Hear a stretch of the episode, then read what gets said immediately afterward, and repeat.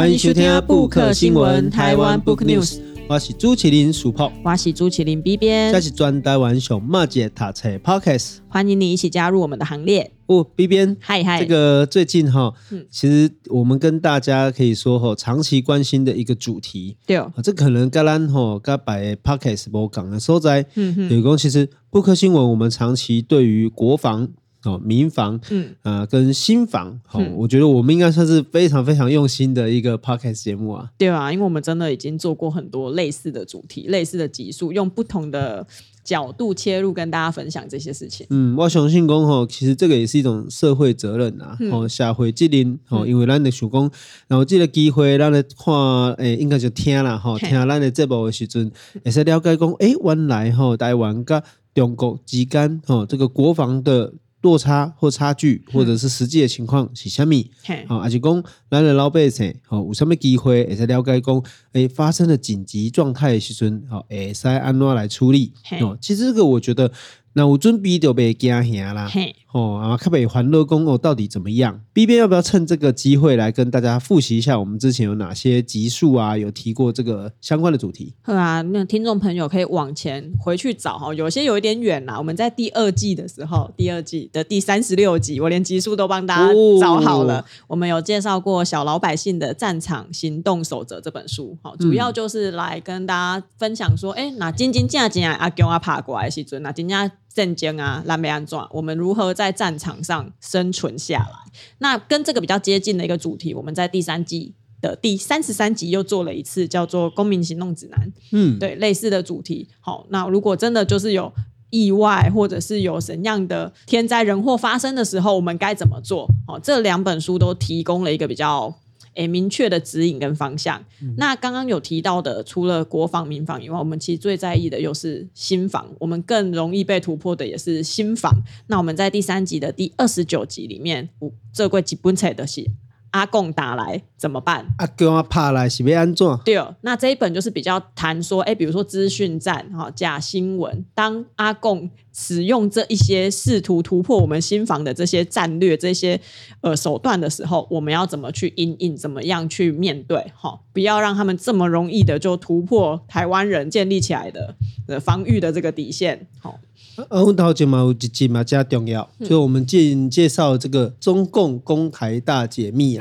对对基本上嘛，加点啊，原因是讲，哎，其实台湾哈，到底跟中国之间的国防的差距，或者说，哎，攻守之间，到底台湾是不是真的这么弱势？嗯、其实这个基础的认识呢，大概有跨哈，对，在了解讲，哎，其实好像为什么台湾其实还是可以对自己有一些信心？嗯，哦，紧急攻，橄榄最近哦很夯的一个议题啦，哦，甚至可以说是一个认知战的一个经典案例。就是火山布雷车哦，这些民间来讲，你有了解讲，哎，为什么哈这个台湾购买火山布雷车这件事情那么重要？嗯哦，呃，引起了这么大的反弹。嗯哦啊，当然就讲敌人哦，或者说对方反对的事情哦，这好像就是一个正确的事情啊。啊，原因是啥？哦，其实这本册嘛，我给你综合了解。事实上，我们大家每一个人都会遇到一个疑惑啦。对哦，就是讲发生战争要怎么对，事实上大家也不知道怎么办。嗯、哼哦，重点是讲你有准备哦，才会发生。嗯、哦，你有做军备，你有做准备，别人不想来、不敢来或不想来侵略你，那当然战争就不会发生。对，哦，那当然被迫了。哦，因为有时候人这个人类文明不是理性所创造的嘛，哈、哦，嗯、是一个感性跟疯狂所促使跟推动的。哦，按了战争真正没修心发生啊啊，你也才知道怎么办。嗯哦，所以其实我觉得这一集哈，我们今天想要谈的一件事情，其实是，哎，我们都可能不太希望哦，或不想被中国统治。对，哦，阿姆哥，为什么？可能每个人想的不赶快，原因不一样，可大可小。哦，所以我给他这个机会嘛，问 B 编解的讲，哎，以我的理解然后，你应该跟我是赶快的哈，我们都不太希望被中国统治。对啊，阿里也在共姐的讲，为什么你不希望被中国统治？我自己最深的体悟的是，我去过上海生活过一阵子，刚好哎四个多月五个月啊，那时候刚好发生三一八，那一阵子真的是我最强烈觉得哇，我身为台湾人真好，我一定要当就是一个堂堂正正的台湾人，绝对不能让中国统治，因为那时阵台湾发生什么代志，你底下其实都不知，无法多看。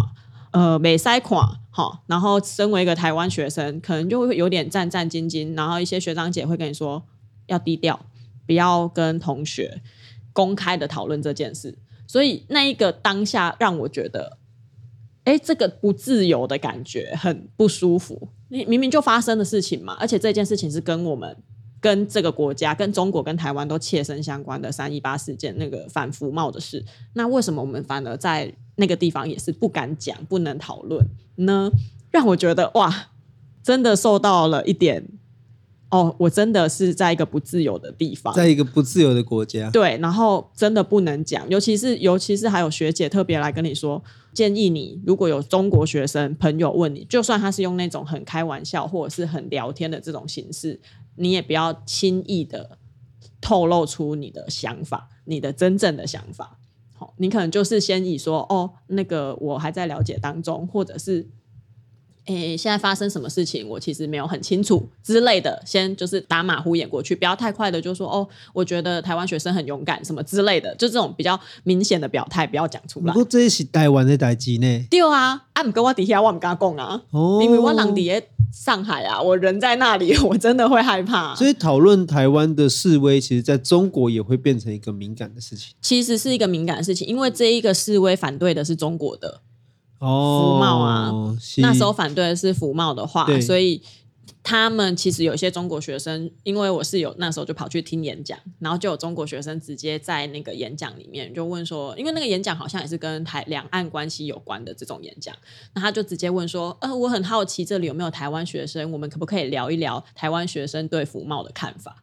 然后我室友回来就跟我说，那时候就是大家就一片静默，因为台湾学生大概都有一点共识的是讲。要保护自己，那个当下还是不要讲，嗯、会比较好。是啊，是啊。啊哦，所以其实你有一个亲身体验，对，中国经验，真的就觉得哦，不能让这个地方人统治我。当然，这是一个比较大的范围，就是说我的整个整体的自由会被限缩，言论的或者是任何观看的自由。对啊，我某赶快的循环，然后对，关于我个人是个山西的有点白痴，你知道吗？嗯、所以我就很担心说，哈，以后如果。中国统治哦，网络不自由，嗯，我不会翻墙。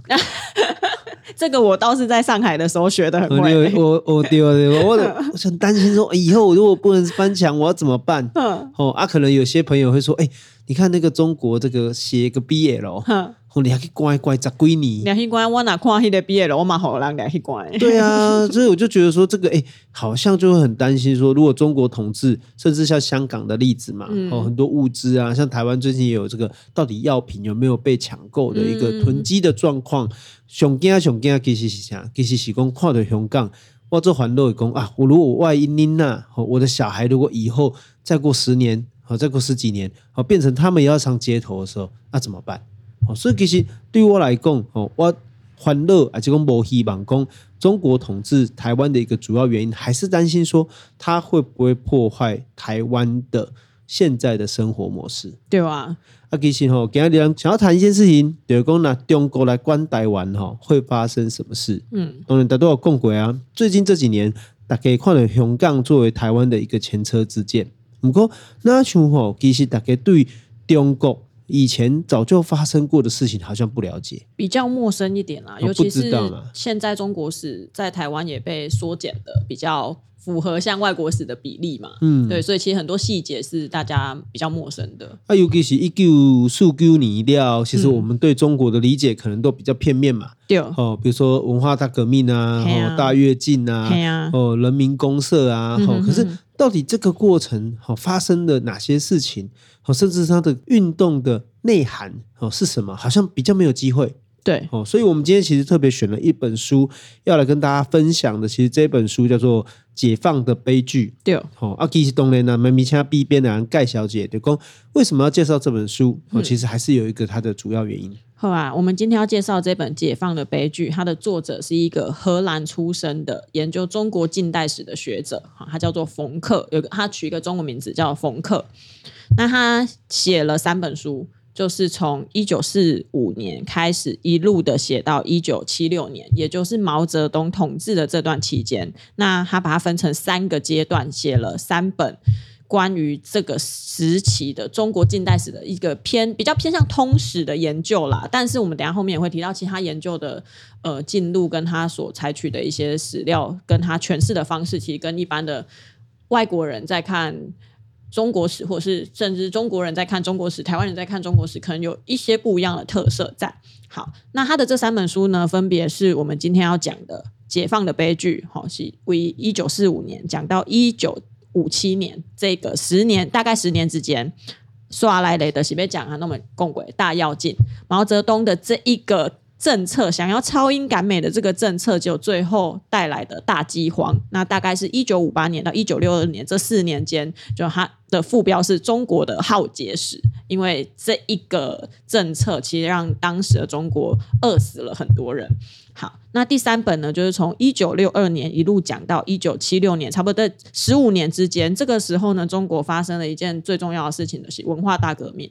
那其实这三件事在历史课本上烂一点弄听鬼嘛，哈，解放啊，哈，然后呃，中共的建军这个成立嘛，跟到后面的这个大跃进，但是他在书中甚至书名也不讲大跃进，他直接讲是毛泽东的大饥荒，他直接为这个事件已经定掉了，就是大饥荒。好，然后乃至于到文化大革命，我们可能脑中或者是我们以前上过历史课都会知道说，哎，文化大革命可能什么破四旧啊，然后要呃铲除一些。可能中国传统的一些东西，然后建立一个新的中国，我们都对这些事情有一些粗浅的、片面的认识。可是透过冯克的这几本书，其实他想要表达的、想要讲的最大的一件事情，就是我在一个书评里面，翁继安先生的书评里面看到的，他的写作的核心就是他想要透过这些人民的日常生活，如何的哎变得不一样了。想要借习干五就嘴狼。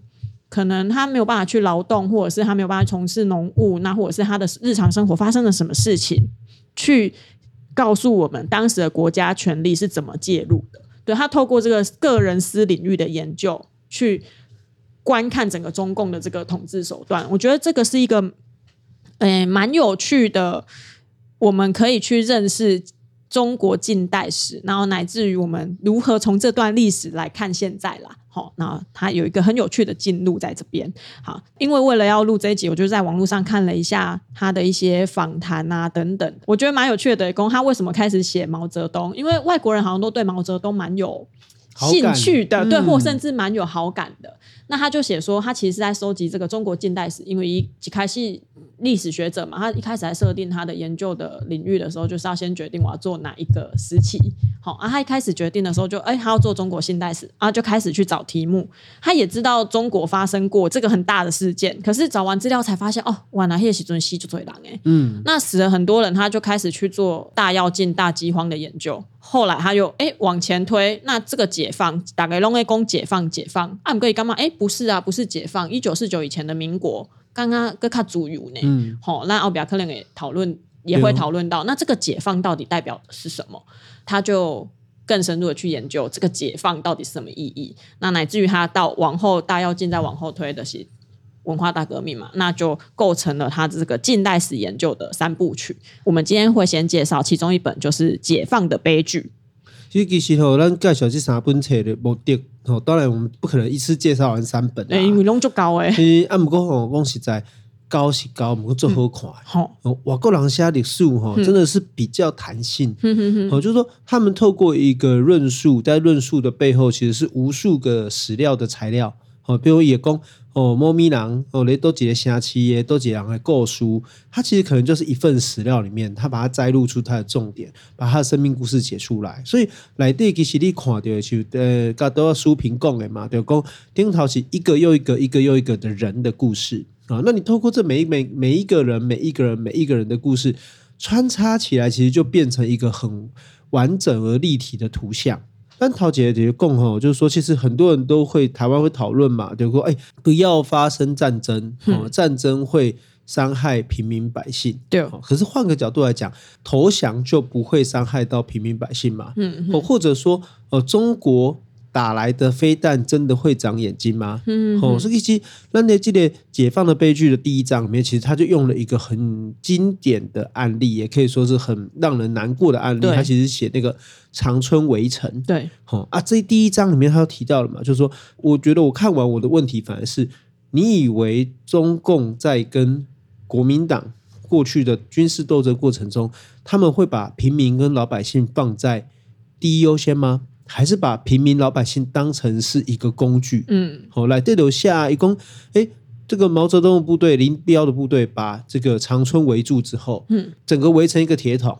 那长春城里面的人，好，里面的人想要离开，平民离开，出现一个很荒谬的情况是，如果是军人，好，拿着枪、拿着武器要投降的，嗯，共军就。很高兴的接收他们，嘿，很欢迎他们。嘿，可如果你今天是老弱妇孺，老弱是平民老百姓，那你就会被困在长春城跟共军的防线的中间的一个三不管地带，然后让土匪来抢劫，甚至是不想被流弹打死，然后在那边没有房子、没有遮蔽物，然后然后冻死在那边、饿死在那边，然后他也随便你。所以我的意思是指说。可能很多人都会觉得说，哎，那个台湾现在好糟糕哦，然后那个中国怎么样怎么样，或者说，哎，中国来，我们只要投降就好了。嗯哼哼。嗯，事实上不是，因为在一个过程当中，不可能全部人都投降。好，那你也不用去指望说，哎，从中国过去的历史来看，他们就会对平民跟老百姓有特别的怜悯之心。我觉得这个从故事、从历史里面就看到了。那其实我的主的功。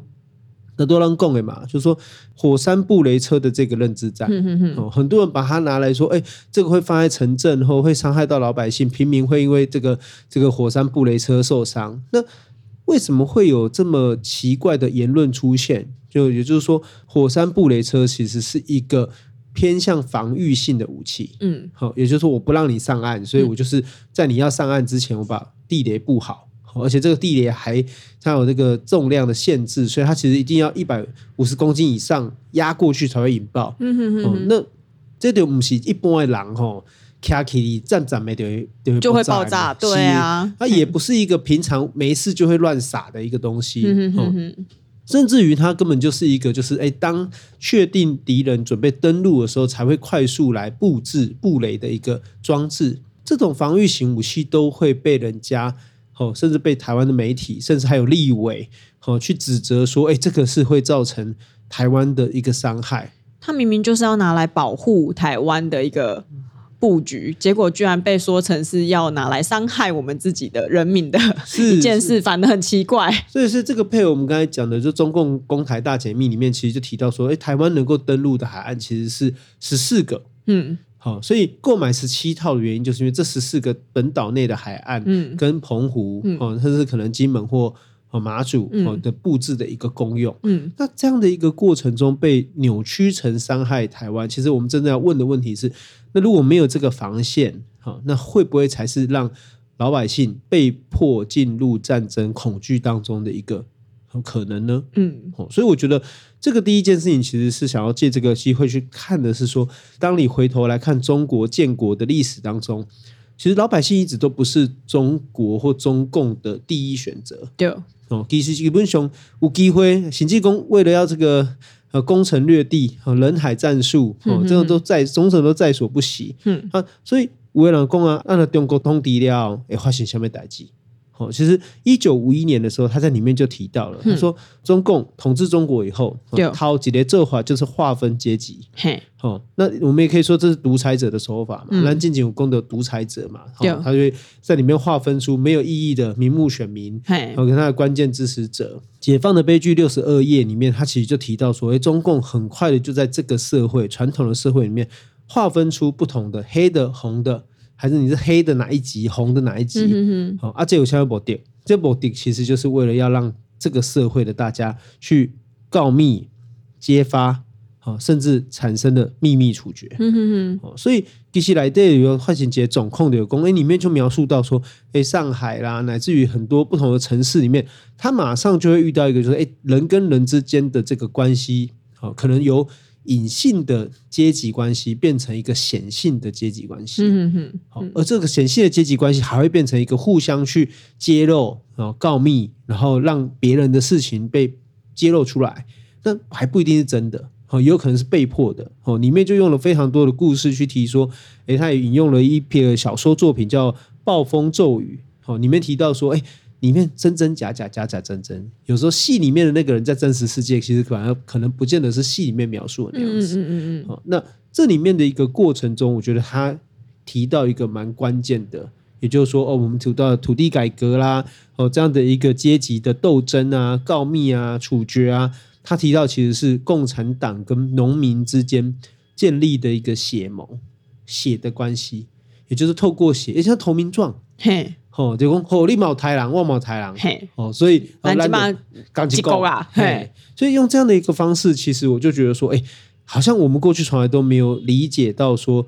中共统治中国以后，其实他采取的是什么样的一个统治策略？嗯嗯。有可能有讲，我就刚有个要求，我跟 B 边要划清界限啊。好，哦，有可能甚至要逼我们谁先告发谁啊？好，好，好，来来换取自己的安全。对，我觉得这类社会嘛，因为安呢，其实这个不信任感是非常强的。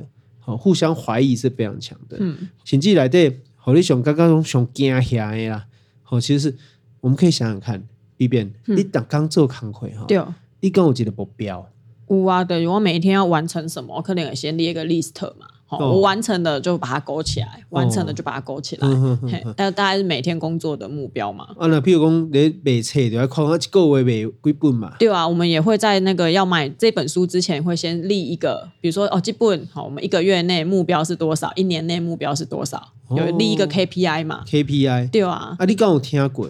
哼，台人嘛有 KPI 啊，台台一个、台十个、台一百个，安尼 KPI 嘛？毋是安尼厉害哈？伊厉害方法是讲，这个城市、这个省份，还是讲即个国家，哈，哦，要杀多少 percent 的人？哈，所以比如说台湾啊，你讲爱台十 percent，我们要杀掉两两百三十万人，安尼嘛？就先抓一个目标，哈，然后再来看要杀谁？啊，想抓别台？啊，就是又要改革啊。哦，先不乖的先抬掉。哎，就讲看象形火狼这个点油做记号啊、哦，所以这个也是从来可能大家都没有听过的。就是说毛泽东他在统治中国的初期，他为了做政治斗争，对，一些台郎使用 KPI 去定的，就是哦，这个社会应该有有多少人被淘汰？哈，哦，一点二趴被淘汰，哈，哦，还是三点二趴被淘汰？啊，这数字是欧北话吗？事实上，你很难。咱要讲到底为什么画一个数字出来？嘿啊，他哪个省份在台湾这人是不赶快呢？中国这多，其实每一个城市、每一个乡村、每个城镇，其实可能都不太相同。哈，好，所以这个也是我觉得在冯克里面这本书里面会提到，你会觉得说，好像这个从来没有教过啦，很匪夷所思。哦，虽然说过去你会说啊，这个祖国大陆的同胞水深火热，啃啃树皮啊，吃草根等等，这种好像听起来就是。啊，不知道到底是真的还是假的的故事。对哦，但是你真的回到看了历史学者的描述跟研究的时候，你才会觉得非常的意外说，说哦，原来这是居然是用一个先预设、先射箭再画靶的一个统治方式。已经先设好目标，我就是要让你们这些老百姓死掉多少人，然后才去做后面的这些事情。所以这就出现一个状况，因为太狼绝对不是毛泽东改去台。嘿啊。A 开朗去台啊，所以里面就会出现很荒谬啊，就是哦，当国家的政策制定的讲，这个吼，咱看这个社会吼，在好野人吼，较早作威作福吼，嗯、那个奴役百姓吼，啊，咱今嘛要来台二点一趴，吼，大家来估计两趴是偌济人的时阵，啊，那你倒未出来要安怎？要安怎？哦，白了啊！如果你是干部，哦，我现在交代你说你，我们要来清除二点多趴的人，那、啊、你才抓这么多，那就变成只能滥杀无辜了啊！滥我随便凑吗？欧被倒嘛，嘿啊！哦，所以里面就会出现一个很可怕的现象，是说为了达成目标，有人性的干部，哼，哦，反而在这个过程中就被淘汰，因为他做不到那个目标嘛。对啊，目标是二点多趴，啊，你在在那一点多，哼，阿里可能该说讲啊，这我都阮家就是拢是平民呐、啊，阮家无地主啊，啊，你对党就不够忠贞啊，对吧？你你就是没有把党的目标当成是你的目标啊，你这个就是落伍啊，对不对？你是不是这个封建余孽啊？甚至国民党的派来的、好留下来的这个奸细呀，对不？所以在这个过程中，其实这个组织就在往更集权、更冷酷、更血腥的方向去倾斜。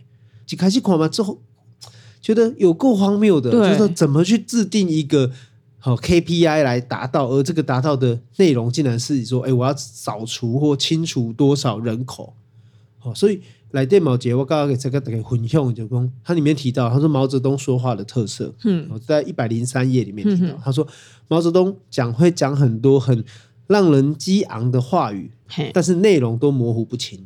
嗯，这个怎么听起来有点既视感？讲一些很激昂的话语，但是模糊不清哈，大概怎样的？模糊不清的目的其实就是为了要让你，嗯，底下的人，嗯，不知道怎么去配合。所以你就只能猜测他的意思，嗯，这是完全是独裁者的技术啊。那猜错了怎么办？这个人也会就被淘汰了。猜错就是你的事，猜错我就被淘汰了。猜对就是我，我就高升了。领导者英明哈，好，所以这个里面就是要意识到说，哎，这个过程是怎么这样的发生的？我觉得我们其实今天刻意的用一些比较简单而粗略的方式去提，其实是要跟大家讲说。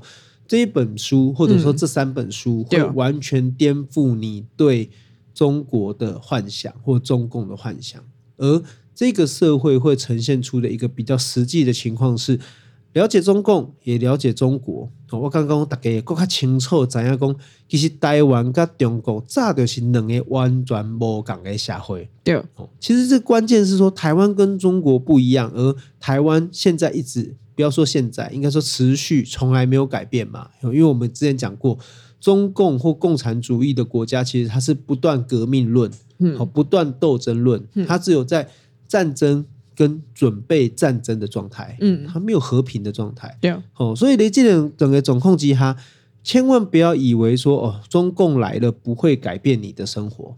我们从香港啦，吼，而且从这个新疆啊，从吐蕃啊，吼，从这些区域来看，其实都很明显的已经验证了，中共来不只会改变你的生活，它也会改变你的人生，嗯，改变你的社会，嗯，所以我们今天介绍哈陶吉布纳，哦，解放的悲剧，我们后续哈也会陆陆续续哈，慢慢的再介绍冯克的三部曲的另外两本。嘿。哦，那其实最大的关键是想要告诉大家说，阻挡中国侵略才是维持台湾生活现状的唯一办法。对，尤其是刚刚世博最前面提到的那个长春围城，我昨天也是一边看一边觉得，哇，这记得代志的戏，其实是把百姓当作是棋子一样的战略的一环。好，他为了让其他人可以乖乖投降，先围一个长春当做一个样本。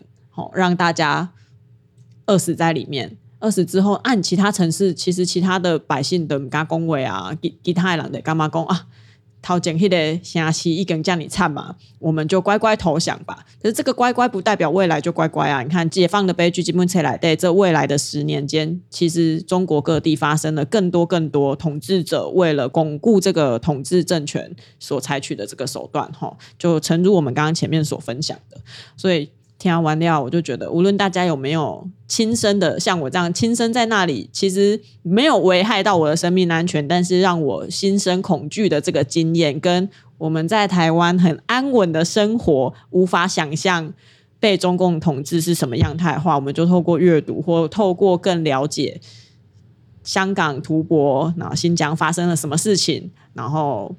随时的警惕自己啦，哈，不要对一个政权这么的安心，或者是这么的放心，或这么的美好的想象这么多。是，所以哈，其实这个也是借这个机会，我们来尽我们的社会责任，让大家再了解一下，说到底。对台湾虎视眈眈的这个政权，它的过去历史长什么样子？嘿好，啊，那大家有什么意见？还是公想要推荐什么书籍？能到顶的这部顶头开杠，都可以在我们的 IG 或者写信给我们哦。我们的 IG 是台湾 Book News，我们的信箱也是台湾 Book News 小老鼠 Gmail.com。嗯，我们布克新闻下周再见，拜拜，拜拜。